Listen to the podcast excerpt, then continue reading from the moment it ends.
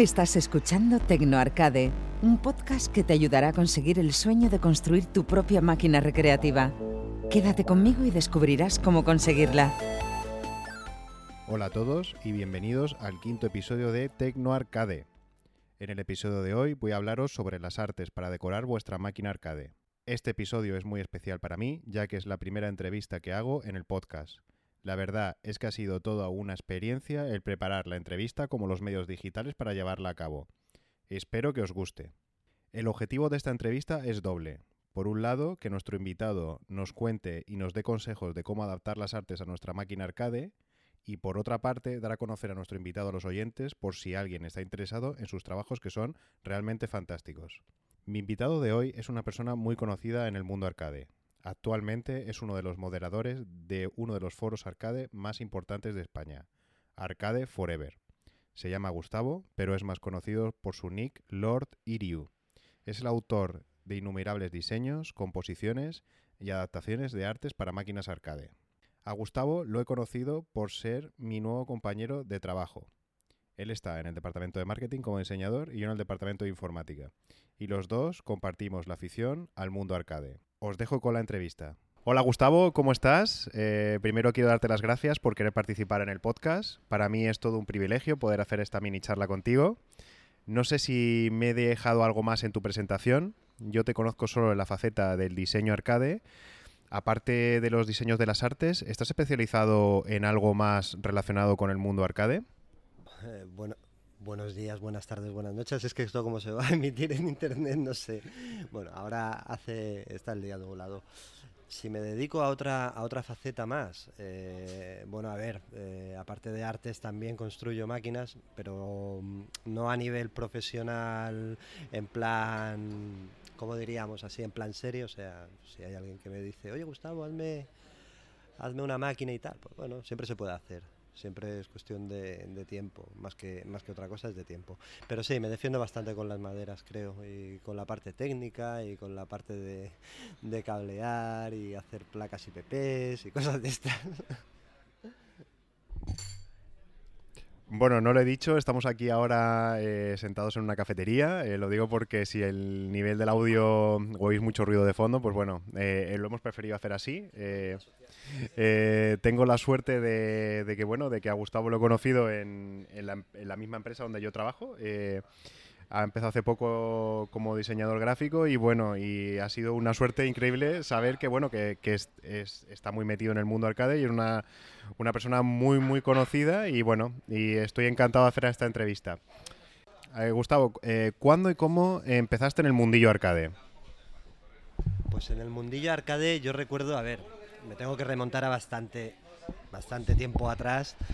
Eh, tendría yo 24 años cuando, a ver, yo ya venía de, en tiempos de los Pentium MMX a 200 hercios, o sea, yo ya tuve un amigo que, me enseñó las virtudes del Calus y a descomprimir con el Pecunzip. Y, bueno, a partir de ahí el mame aún estaba en pañales, creo que iban por la versión 032, que, que emulaba nada más Galaxian, Pac-Man y Kung Fu Master, Dick Duck y alguno de estos. Y bueno, resulta que, lo tenía ahí. Eh, empecé a toquetear emuladores, el... ¿Cuál era? El de Mega Drive era el, hostia, Cajen 98, el Cajen 98, el Stickle de Nintendo. Eh, estaba todo muy aún en pañales. Y cuando me vine aquí a, vivir a Murcia, eh, recuerdo que hubo una empresa, Smallis Big se llamaba, que importaba los paneles ex arcade cuando en Estados Unidos tenían los hot rock, que eran aquellos lilas, no sé si os acordaréis, hace, mucho tiempo de eso, tenéis que tirar con la Y1 Machine esa de, internet para encontrar los archivos. Y, bueno, la cuestión es que en, España no había una escena de, emulación, estaba Emulatronia, pero no había, no había una comunidad grande, no... Entonces, pues nada, indagando en foros, encontré un foro que se llamaba Marcianitos, que estaba en esa época estaba hospedado en mame en mame.net creo que era. Y, bueno y ahí empecé mis pinitos pidiendo información, consejos, ayuda, pues, pues, como todo el mundo, nadie nace sabiendo. Entonces, pues bueno, sí que tenía muchas ganas, porque eso de ver a gente que tenía su propia máquina en casa, o sea, para mí era, era algo increíble. Entonces yo empecé poquito a poquito, primero mi panel, ¿no? Pero luego el panel se quedó corto y entonces ya ahí metimos la máquina. Actualmente, ¿qué modelos o qué modelo o qué modelos de máquina arcade tienes en casa o, o, hace, o que has tenido y que has tenido mucho cariño con ellas? Sí, mejor he tenido porque ahora mismo no tengo ninguno. Eh, vamos a ver, yo la, a la que más cariño le tuve fue la, la Vertical Arcadium que hice, que era una réplica de, de una Taito de los años 80, de color naranja, súper chula. Vale, que fuera mía, ¿no? Pero era súper chula y, ap y, apenas tenía artes, es lo jodido del tema. Manda que manda cojones. Y luego tuve, pues nada, mi, mi Retro Arcade 1 y mi Retro Arcade número 2, que, que la 2 era, era también telita, era muy fina. Y bueno, y ahora mismo no dispongo de ninguna. Luego también el, la, eh, Virtual Pinball que me hice, la Tutti Colori, que esa fue, esa Biomundo. Y, pero sí, ahora mismo no tengo ninguna. Es tiro. Es que estoy. Ahora estoy metido en otro, en otros fregados, pero, pero jugar juego. A ver, intento jugar un poquito, aunque sea el día un Street Fighter cae. Pero. Pero vamos, o sea, ahora mismo ninguna.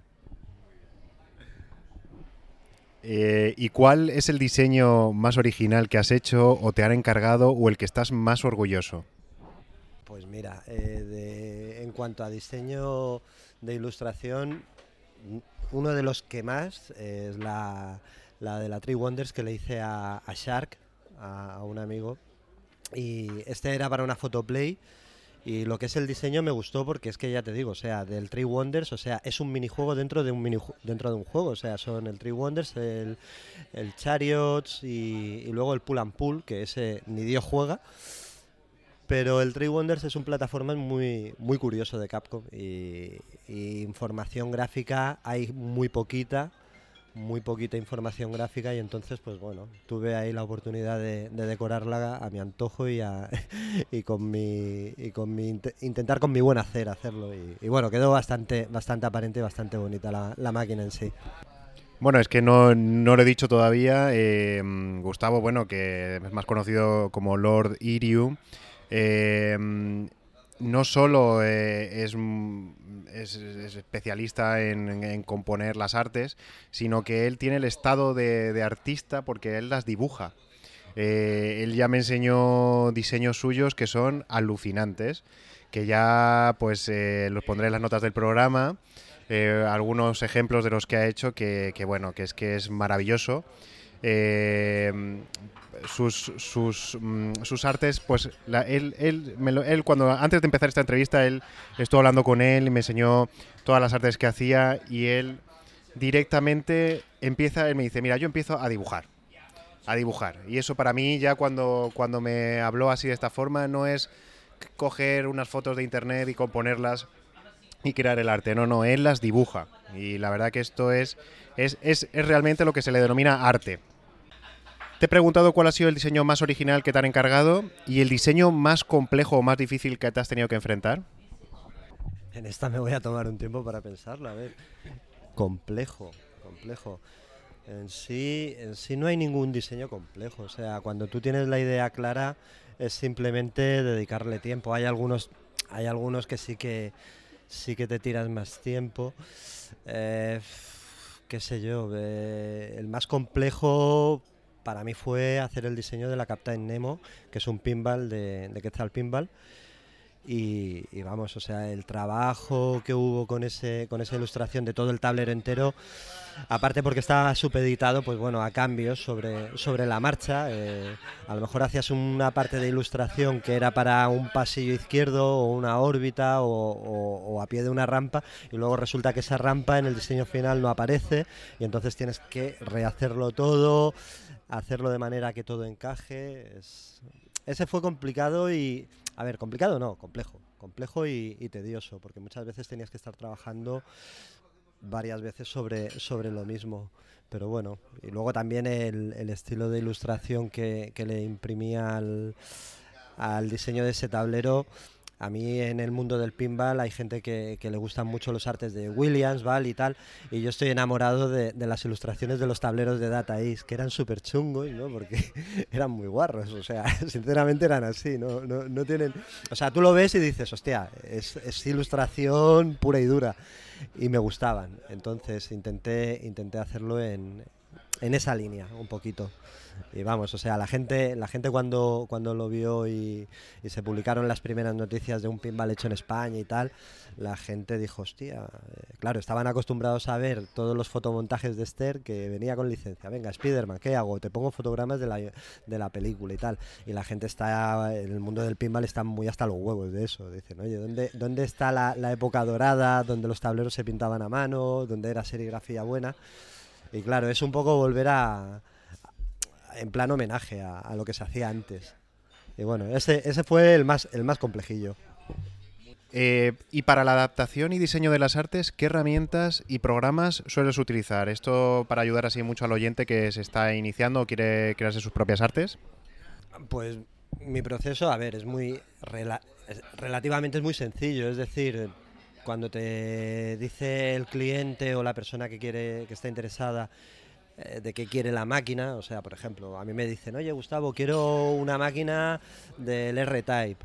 Bueno, pues entonces buscas, primero indagas información, ya te haces una idea porque, a ver, tenemos una cultura juguil, juguil o una cultura arcade que llevamos dentro, ¿no? Y entonces, claro, a mí me dicen R-Type y digo, vamos, me sé todas las fases de memoria, ¿no? Pero aún así tienes la idea un poco de cómo quieres la composición, pero sí que buscas información, por ejemplo, cómo era la, el R9, la nave de cómo eran los drones, cómo eran los enemigos, algún enemigo que digas, uy, mira, yo recuerdo cuando lo vi por primera vez que me llamó mucho la atención y quiero que salga plasmado aquí o entonces es el proceso empieza ahí, primero la idea en la cabeza, luego a partir de ahí coger lápiz y, y papel, bocetear, bocetear, encontrar algo que te gusta seguidamente ya coges y, vectorizas. O sea, yo me hago la línea, por ejemplo, en, en, Freehand, en Illustrator no me gusta hacerme la línea porque no, o sea, la curva Bezier se maneja mejor en, en Freehand que no en Illustrator. Eh, y a partir de ahí luego ya lo exporto a Photoshop a un tamaño excesivamente desorbitado. O sea, estamos hablando de a lo mejor a 60 centímetros por 80 de alto a 300 puntos por pulgada. Y, y nada, y ahí empiezo ya todo lo que es el proceso de colorear. Pinto, coloreo y no me salgo de las líneas, como, como ponía en el currículum. Como ya comenté en uno de mis podcasts, es muy importante tener el fichero de los planos a tamaño real para poder luego hacer la adaptación de las artes al plano. La mayoría de gente suele encontrar el plano por internet en múltiples formatos. ¿Qué formato de plano es el ideal para ti para poder trabajar en la adaptación de las artes? ¿Es imprescindible que sea vectorizado o con un simple JPG o PDF a tamaño real sería suficiente para adaptar el arte? A ver, para adaptar el arte, hoy en día, si te lo mandan en formato PDF, eh, en algún formato que puedas trabajar con el vector, o sea, si más que nada porque hay gente que se hace, encarga las máquinas y, las encarga a empresas que trabajan con, máquinas de corte numérico y tal entonces, pues sí, si viene, si viene acotado ya perfectamente, perfecto, ¿no? Pero si no, eh, no dejan de ser rectángulos todo, es decir, una foto de un lateral lo más horizontal posible, que luego se tiene que ajustar con la herramienta transformar de Photoshop para enderezarla, bueno, no pasa nada. Y luego yo a partir de ahí ya sí que me saco la plantilla, me, hago un calco, un calco del lateral, eh, qué sé yo, en Freehand mismo, por lo mismo, o sea, porque es mucho más sencillo hacerlo y luego ya ahí, a partir de ahí trabajas. Simplemente necesitas un ancho y un alto. No, no hay más medidas, ancho, alto y, luego sí, en, caso de los paneles de control, sí que necesitas saber un poco la posición de, los centros de los botones, de las palancas, más que nada para cuadrar los elementos del trabajo. Pero vamos, que lo importante es que te digan lo que quieren y alguna idea, luego ya es afinar. Con respecto a los márgenes, eh, siempre aconsejan para los laterales aumentar unos centímetros de margen para luego el vinilo pues doblarlo y eh, que lo puedas doblar y, bueno y, agarrar con el con el T-molding o el U-molding y quede bien bien sujeto. Em, para la marquesina, bezel y panel de control también es aconsejable.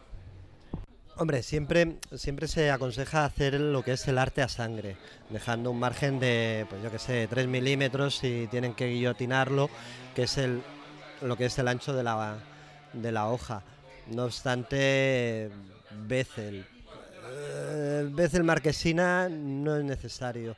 Y panel de control en sí sí, pero tampoco, porque mucha gente, cuando tú le das una impresión más grande, luego se hacen la picha un lío y, vienen los errores. Hostia, es que he cortado de un lado, lo he colocado mal, porque claro, tienen que centrarlo. Tienes a lo mejor un mismo margen de 5 centímetros, de 5 milímetros por un lado y 5 milímetros por otro, pero te tiene que casar lo que es el agujero del botón. Entonces, a lo mejor la persona esa o se despista o no, o no, lo sabe, o el que se lo coloca no tiene ni puta idea, porque esto es como todo en esta vida. O sea, hay gente que tiene idea y gente que no. Y te lo colocan mal y a lo mejor te salen ya todo, todo desplazado. Entonces, en esas tres piezas en concreto, yo recomiendo no dejar mucho margen, porque tampoco estamos, a ver, yo qué sé, no, esto no es cirugía ni, ni es algo quirúrgico que tenga que ser precisión de médico. Pero bueno, si se deja un poco más no pasa nada, siempre y cuando tenga unas marcas que tú digas, ah, vale, aquí es donde debe de casar, o sea, por ejemplo, en un lateral yo siempre dejo, hay gente que deja 5 milímetros, yo dejo un centímetro o dos centímetros o lo que me apetezca, porque a lo mejor digo, coño, la ilustración es bonita, no voy a cortarla, ¿no? Entonces pues le dejo a lo mejor más. Pero sí que hago unas marcas de, corte, de, de, inicio, decir, esto ponlo en esta esquina que sabemos que es a 90 grados, a partir de aquí empieza a cortar. Eh, si queremos decorar los bordes del bezel, eh, debemos tener en cuenta el tamaño y el aspecto del monitor. ¿Algún consejo al respecto? ¿O simplemente centramos el tamaño del monitor según su aspecto? A mí personalmente me ha pasado que sí, que tú miras por internet las medidas de la diagonal de un monitor de 19 o 17 pulgadas, 4 tercios o lo que sea, y luego siempre te cuesta un poquito ajustarlo eh, a la cuadrícula del, del bezel, porque claro, si lo decoras por los bordes, eh, ¿algún consejo, sobre todo para la gente que se inicia o quiere, quiere ponerse el arte en el bezel? Hombre, yo el consejo del bezel es, es una cosa, a mí por ejemplo me encantan los bezels antiguos de los 80, que siempre metían un poco la ilustración, o sea, siluteaban lo que era el contorno de la pantalla, pero a lo mejor había un trozo de ilustración que estaba contorneado por dentro. Eh, esas máquinas tenían una particularidad, o sea, había, por ejemplo, gente como, como las máquinas de Pac-Man, de, de Bali y tal, esas llevaban lo que era eh, la parte del cristal del bezel, luego llevaban un bezel de cartulina o, de plástico de PVC, últimamente ya lo hacían de PVC, pero hay mucha máquina que lleva un bezel de cartulina y y eso que, que, evitaba, como había una separación, una distancia, o sea, te permitía hacer eso, que no fuera, eh, que no estuviera cuadrado perfectamente, porque muchas veces las empresas también tenían que pensar, decir, bueno, ahora estamos metiendo monitores de 19 pulgadas, pero nos ha venido una remesa de monitores de 21 pulgadas manera que tengo yo de poder aprovechar el material que ya tengo impreso, porque obviamente todo cuesta un dinero y esta gente no tiraba cantidades pequeñas, o sea que te tiraba una serigrafía y te tiraban a lo mejor 100 cristales, 100 cristales para una galaxia. Vale, muy bien. Ahora, ¿qué ocurre? Que la galaxia tiene un monitor de 17 pulgadas en vertical y ahora un nuevo modelo de 19 pulgadas. Obviamente el monitor de 19 va a ser más grande. El Bezel tenía siempre un margen un margen de, holgura para no tapar la imagen y luego ya la propia distancia te lo, te lo permitía, porque claro, o sea, es que claro, estoy haciendo señas aquí con la mano, vosotros esto no lo podéis ver, pero bueno, imaginaros, coger un, Partir por la mitad una máquina y veréis que el cristal tiene una inclinación, la pantalla tiene otra inclinación y el espacio que hay entre pantalla y cristal, ese es el margen que tú tienes para, para darle holgura. O sea, realmente podemos dejarle ahí centímetros y centímetros si quisiéramos. Pero bueno, lo importante del bezel es un poco la, seguir con la decoración. Hay gente que no, hay gente que le gusta que cuando esté apagada la máquina se vea todo completamente negro y no quieren bezel y le ponen un cristal para sol o cualquier historia. A, mí, por ejemplo, yo las máquinas que he tenido no tenían bezel. O sea, eh, está la opción de decir, bueno, luego me hago una etiqueta pequeñita de controles y tal, y la pongo donde mejor me vaya o donde menos moleste. Pero vamos, o sea, es, tener un poco de sentido común y, saber, bueno, esto cómo lo voy a estar viendo. O sea, tienes que tener un poco una visión en global de, cómo va a quedar al final el resultado final de la máquina. Con respecto al panel de control, eh, mucha gente novata se configura el panel de control con muchos botones que luego al final no van a utilizar.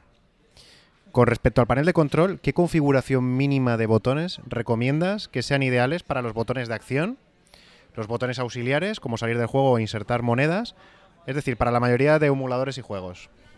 A ver, voy a empezar diciendo que a mí, por ejemplo, emuladores de PlayStation y Nintendo 64, pues no, no, no, eso no, no lo veo yo para una máquina.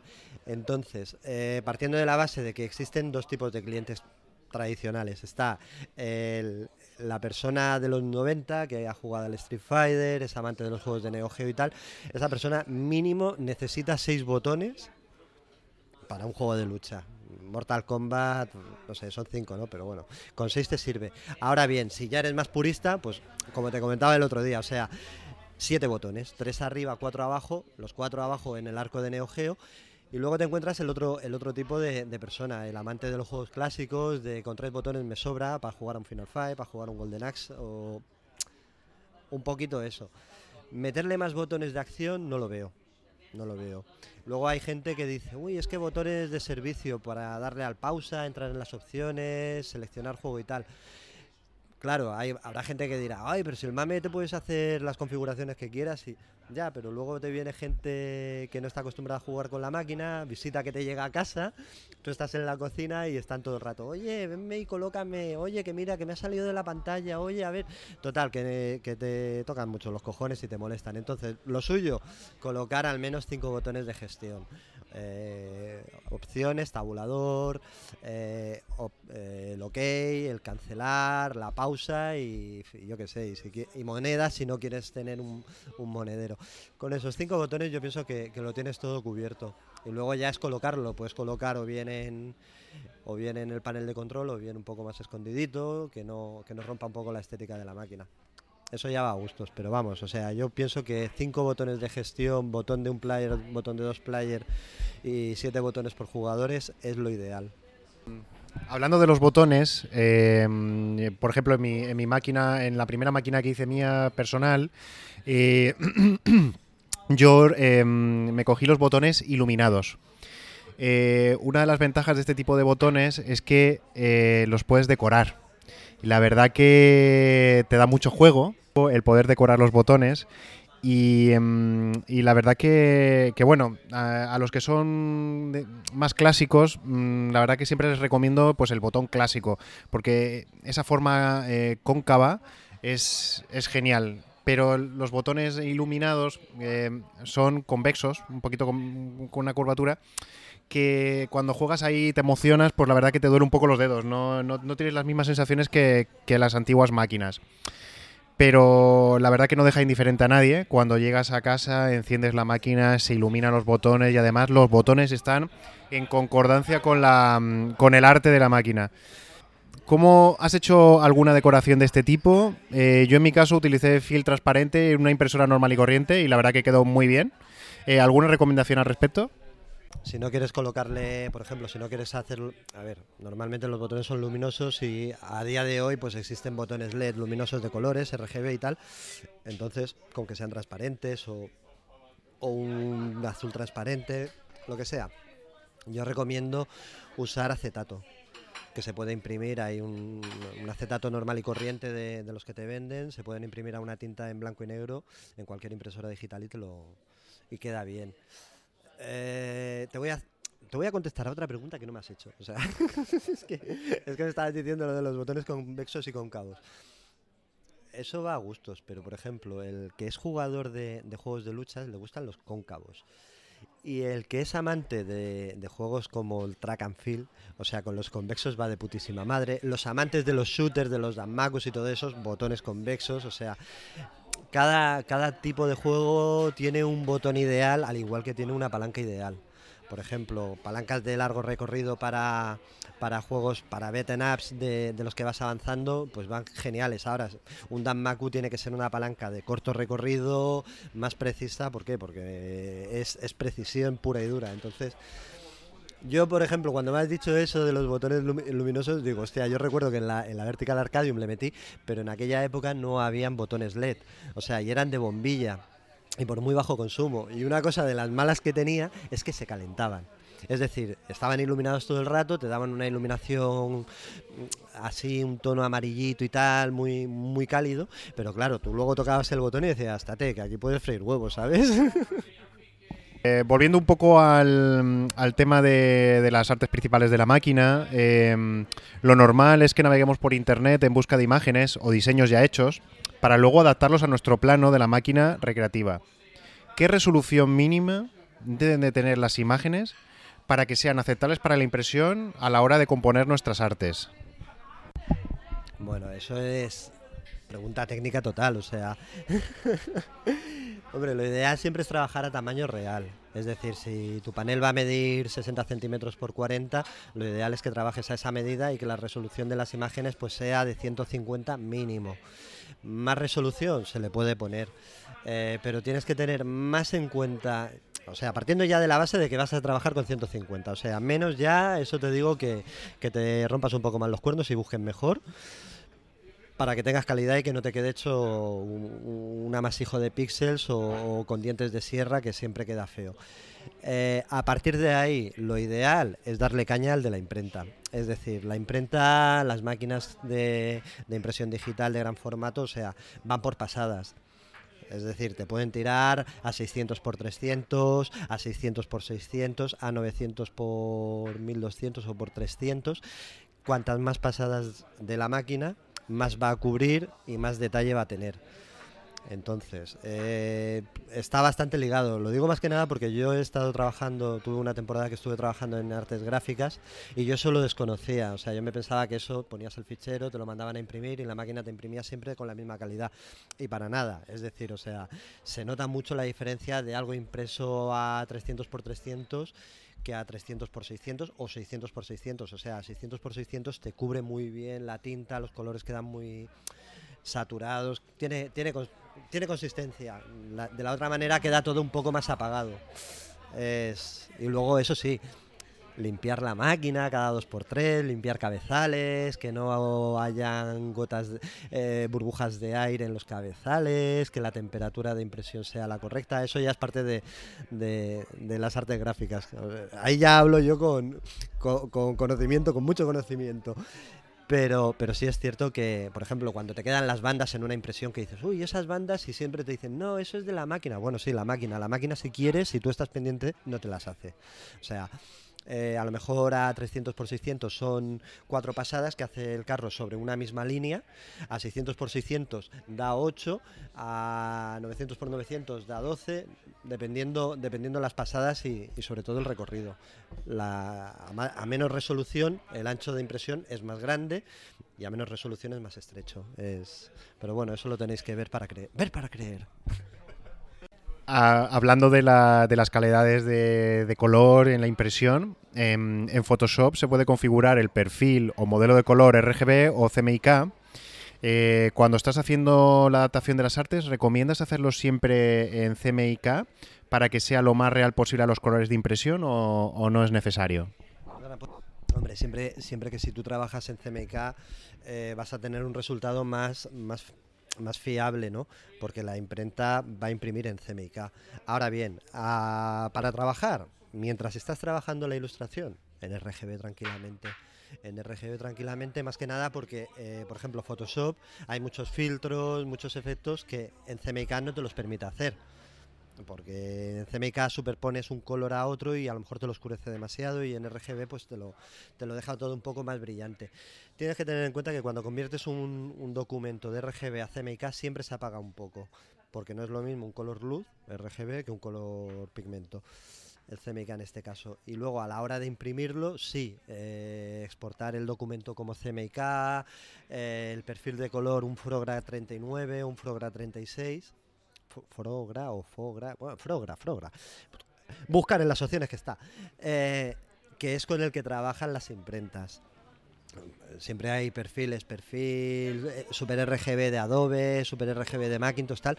En CMYK tiene sus propios perfiles, que es como una especie de normativa y siempre será mucho más, más fiable y más...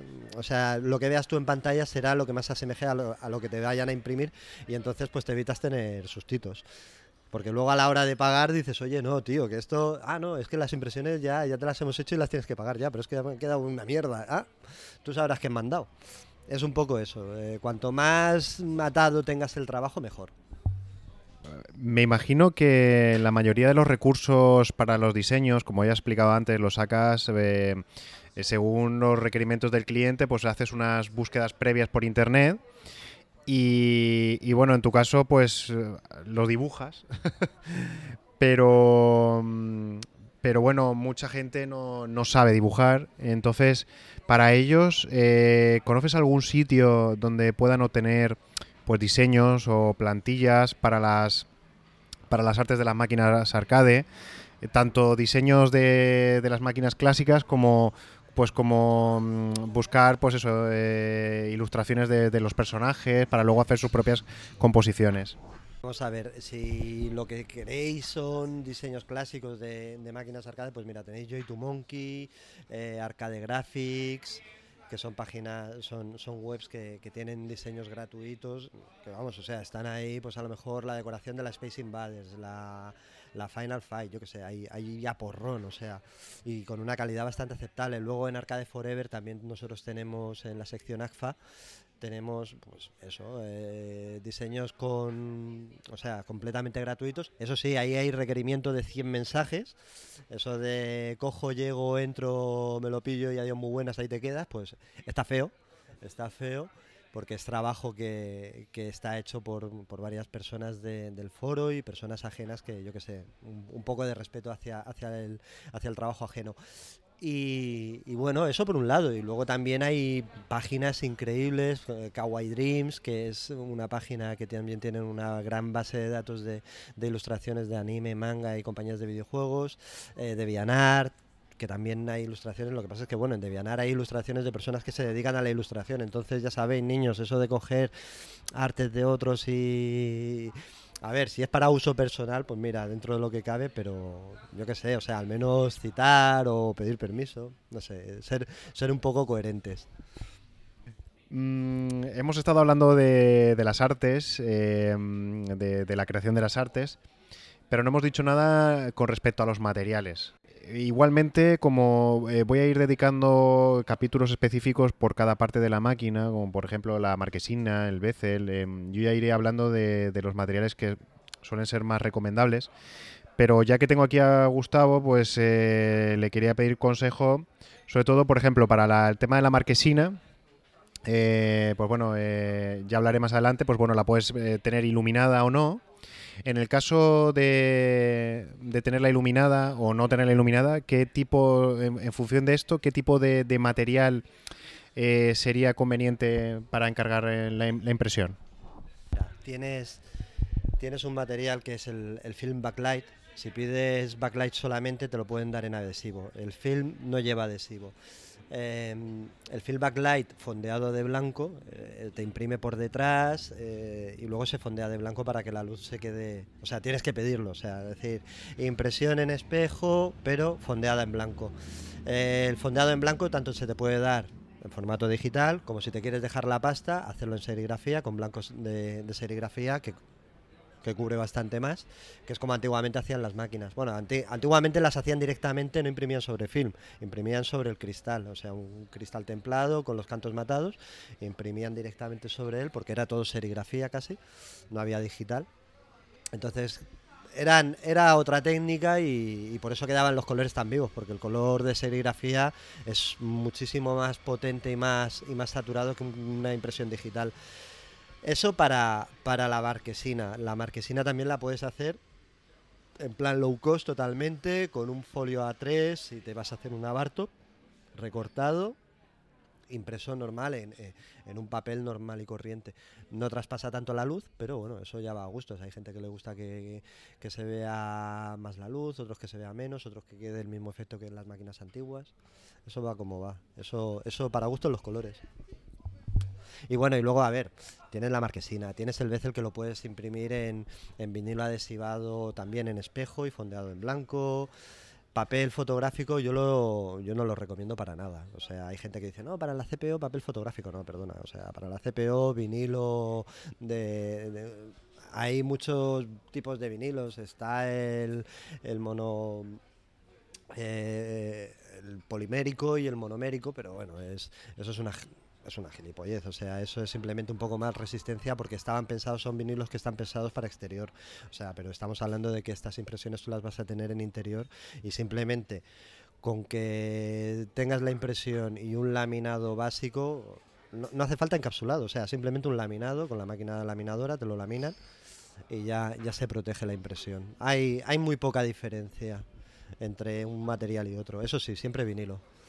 Muy bien. Y a modo mm, de resumen, eh, ya para ir finalizando, eh, eh, ¿cómo sería eh, tu flujo de trabajo? Que ya más o menos lo has ido explicando durante toda la entrevista, desde que alguien te carga un diseño de unas artes hasta, hasta que las mandas a imprimir. Pues a ver, el proceso de trabajo es, es eso, es empezar haciendo el diseño. eh, ha- hago primeramente un previo muy rápido, un boceto de, de un par de minutos, para a lo mejor lo fotografío incluso con el móvil y lo mando por WhatsApp, más que nada para que el cliente tenga un poco la idea de lo que le voy a hacer. A partir de ahí, pues cuando ya está la idea bastante centrada de decir, pues vale, sí, me gusta un poco la composición, a partir de ahí ya trabajo.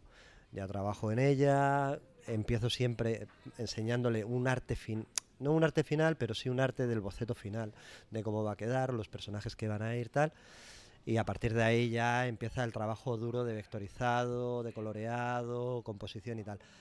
Una vez, siempre estoy en contacto con los clientes, es decir, y hay mucha gente que me, luego me llama y me dice, oye, que mira, que, que ya sé que te pedí esto, pero si me lo puedes mandar a lo mejor el fichero digital que me voy a hacer para, para el lanzador, para el hiperspin, que necesito este arte tal.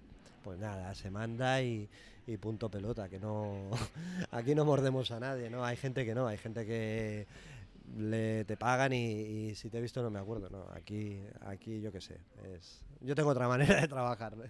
soy bastante más llano.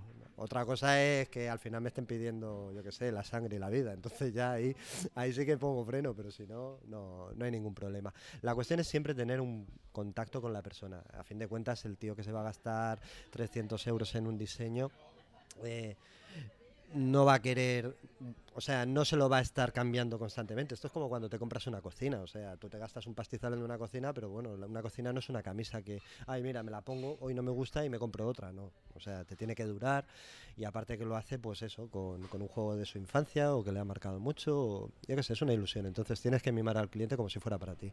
Si no, mejor estarse quietecito y no hacer nada.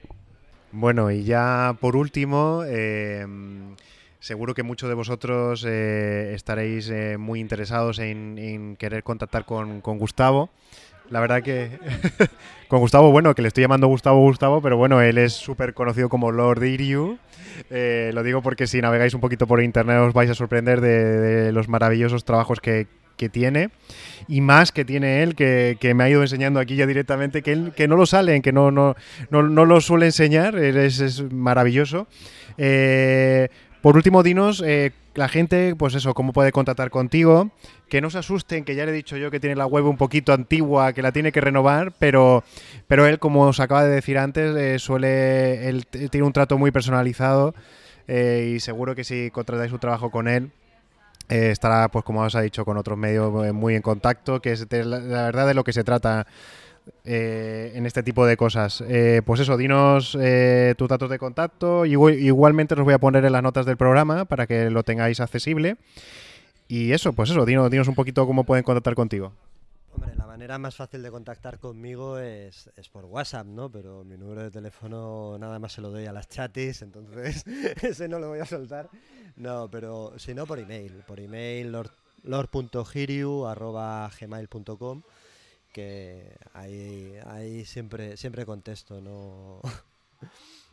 Esa es la más fácil. Luego puedes hacer una búsqueda, lortiriuarcadearts.gimdo.com, creo que era la página, no la recuerdo muy bien, la verdad sea dicha. Eh, está súper desfasada y sin actualizar. O sea, veréis, tarifas del 2009, ¿no? O sea, cuando, cuando Franco era corneta, yo qué sé, es, es simplemente si estáis interesados, pues nada, me mandáis un mail, me explicáis un poco lo que necesitáis y nada, o sea, eh, yo lo que sí que os puedo decir es que yo cuando, cuando hago un diseño lo hago como si fuera para mí, o sea, eh, ¿qué es lo que yo querría ver en una máquina y para mí? O sea, es suena egoísta, ¿no? Pero, pero no, es la mejor manera de hacer un trabajo del cual la persona que lo encargue se quede contento y yo esté satisfecho de ello. Si no, es lo que he dicho antes, o sea, si no lo vas a hacer así, mejor no lo hagas. O sea, y eso de coger trabajo ajeno o tal, tampoco es mi, tampoco está bien, ¿eh? O sea, es, que, es que la he tenido que soltar. Pues muchísimas gracias, Gustavo, por haber accedido a esta entrevista, que seguro que a los oyentes le ha sido de... Bueno, bueno, ah, bueno, mira, voy a aprovechar, voy a aprovechar que como somos compañeros de trabajo, voy a aprovechar. Eh, y, como bueno, como ya sabéis, este podcast es de una temática mm, de una duración determinada, de 24 episodios, que va a intentar abarcar todo, todos los temas relativos a la construcción de una máquina arcade desde cero. Eh, seguro, seguro que voy a volver a, invitar a, un café más a, Gustavo para que nos hable Ah, mira, él en este, este café incluso nada más, no solo ha cedido a hacer la entrevista, sino que además me ha invitado a tomar el café. Vamos, un lujo total. Y al próximo le invitaré yo. Em, y, seguro, seguro que para otros episodios eh, voy, a, voy a pedirle sus opiniones, sus consejos, que son, vamos, increíbles. El otro día, antes de hablar de, de, preparar esta entrevista, estuve hablando con él y bueno, estuvimos hablando mucho también del tema de los monitores él, vamos, tiene experiencia en todos los campos de la máquina arcade, o sea que seguro que si él tiene un ratito, pues eh, eh, seguro que, volverá a colaborar en, otra entrevista. Pues nada, eh, eso ha sido todo por hoy. Espero que bueno que el audio no haya sido muy malo, no es como os tengo acostumbrados, que es con nada ruido de fondo. Ahora aquí hemos estado en una cafetería. Espero que, que se escuche bien. Y nada, eh, muchas gracias por estar aquí y estar en este, en este, en esta nueva plataforma y hasta pronto. Si quieres ponerte en contacto conmigo, lo puedes hacer mandando un email a podcast.tecnoarcade.com, desde Twitter en arroba